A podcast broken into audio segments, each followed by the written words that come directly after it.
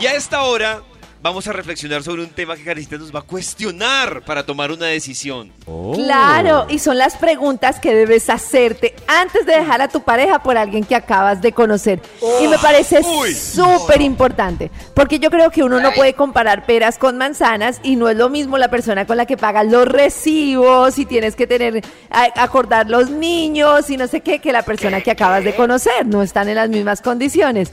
Entonces hay unas preguntas que uno debe hacerse. Yo creo que ese es el problema y me entiendo cuando Max dice, claro, pero si conozco a la persona, eso que dicen, pues no salga con otra persona mientras está con su pareja. Claro, pero ¿cómo la dejo ahí mismo si ni siquiera sé si lo de la otra persona tiene algún futuro o no? En todo caso, hay preguntas importantes. Resulta que estás por ahí por la vida, de repente conoces a alguien, donde sea, en el trabajo, yo qué sé, y al principio, ah, somos amigos, ¿verdad? Y después te das cuenta que sientes algo profundo e intenso por esa persona. y Pero entonces, sin que haya pasado nada.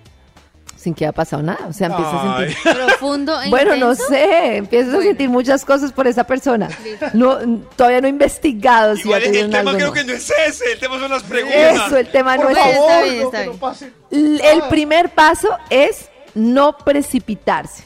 Está bien que uno, la mente lo engañe, que uno piense que lo que tiene es maravilloso, que la persona con la que está va a hacer algo pues súper interesante, pero lo cierto es que hay que considerar que estamos volviendo a experimentar una adrenalina que corresponde a la primera etapa del enamoramiento. Yo que le respondo a Nata y eh, Karencita. Sí, eh. Nata, sí, Señor. sí pasó algo.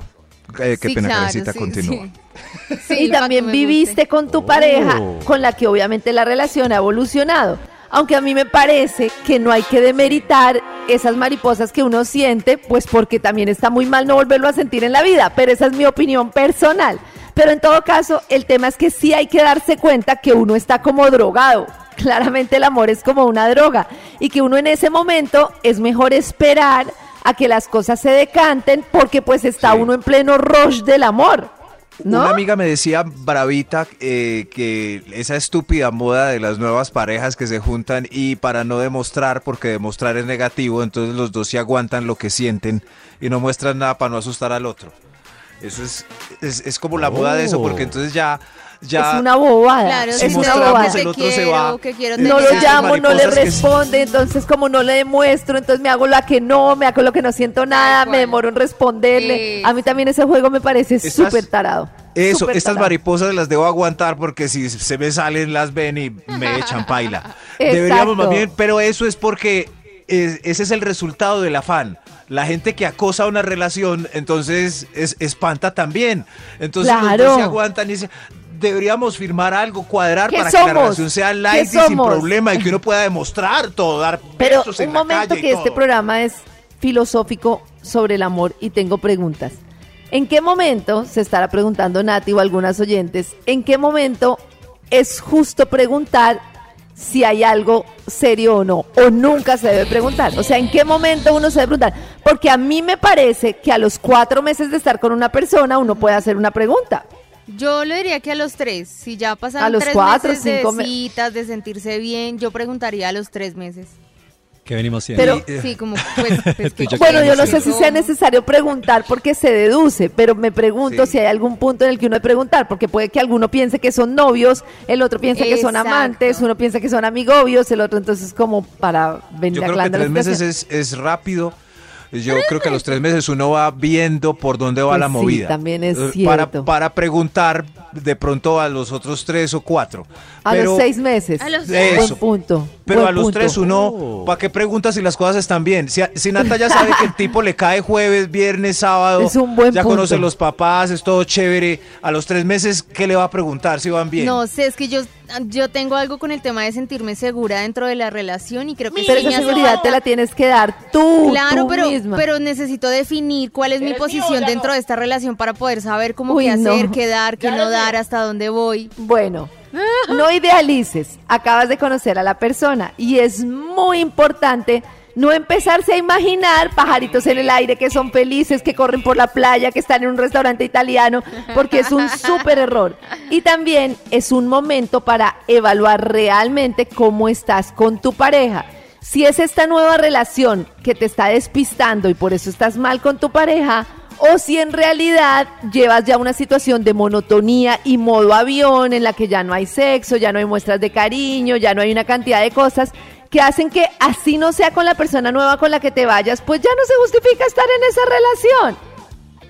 ¿Sí me entienden? O sea, a veces esa relación lo que te muestra es que tú estás en una relación en la que ya no tiene No sentido feliz. seguir remando. Exacto. Lo que también le puede pasar a uno que uno está en una relación en modo avión, la está pasando rico por otro lado, pero Claro. no quiere decir que si se va por el otro camino le va a ir bien. Claro. O sea, Claro, pero es como todo en la vida, ahí. como cuando te llega una oferta de trabajo. No quiere decir que estés bien, Claro. pero si no estás muy bien en tu trabajo, pues vale la pena asumir el riesgo, creo yo. ¿Será? Yo no sé, pero a no mí- sería muy triste como abandonar esas maripositas que le duraron un mes por una relación Abandonar. que llevaba 10 años.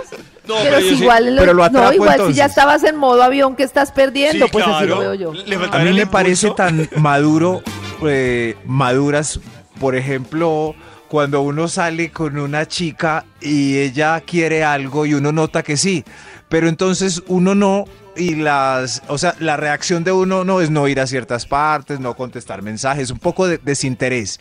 Pero es tan maduro cuando de repente uno averigua por ella el viernes y ella no, no, no, voy a hacer otra cosa y desaparece. Ella misma desaparece sabiendo que eh, uno es el que no quiere nada, ella sí, pero no lo no hace fuerza para que funcione, sino dice, este no me sirve y No se va. Yo tampoco entendí. O sea, ella no, está, no está presionando y remándolo a él para que funcione algo. Él ya le dijo que no hay nada. no. ah, no. y ella sigue remando y remando. Lo que pasa No, es no, no. cuando dice lo que, a ver si yo le, si le entendí a Maxi, la idea es como que él, o sea, Vamos a el ver, man no muestra mucho interés, ella sí, Sí. le gusta, pero ella tampoco Sí. muestra interés, entonces dice, bueno, pues entonces si no quiere, pues sí, chao. eso pasa Y- mucho. Eso y- pasa mucho. Por- pero ta- porque si uno no muestra interés y el otro interés, uno dice, pues me voy porque el otro no le interesa y puede que los dos estén muriendo uno por el otro. Karencita, pero eso era lo que yo estaba diciendo, no Qué pasa bobada. mucho porque la mayoría no se va a- eh, así como, como con honor. Ah, este no quiere nada, yo, está, yo estoy entusiasmada, entonces me, me voy.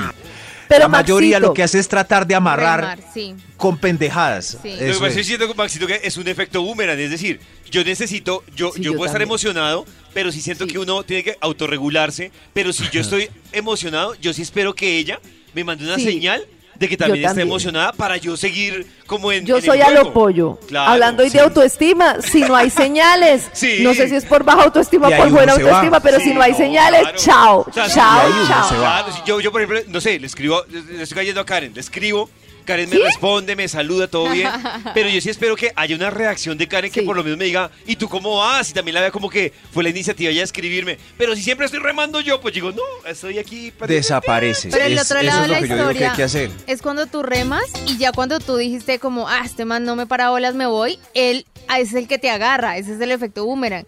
Cuando ya te vas a ir, él te devuelve y así se vuelve tóxico. No, pero es que hay muchos hombres que sí son, so- bueno, mujeres también, pero sobre todo hombres que les encanta el efecto triciclo. Exacto. Si el triciclo está ahí enfrente de la Oh. casa, lo ven, pero el, el- el- el triciclo lo coge el amiguito vecino y se ponen como una moto y ahí sí esta es mía y ahí sí voy por lo mío.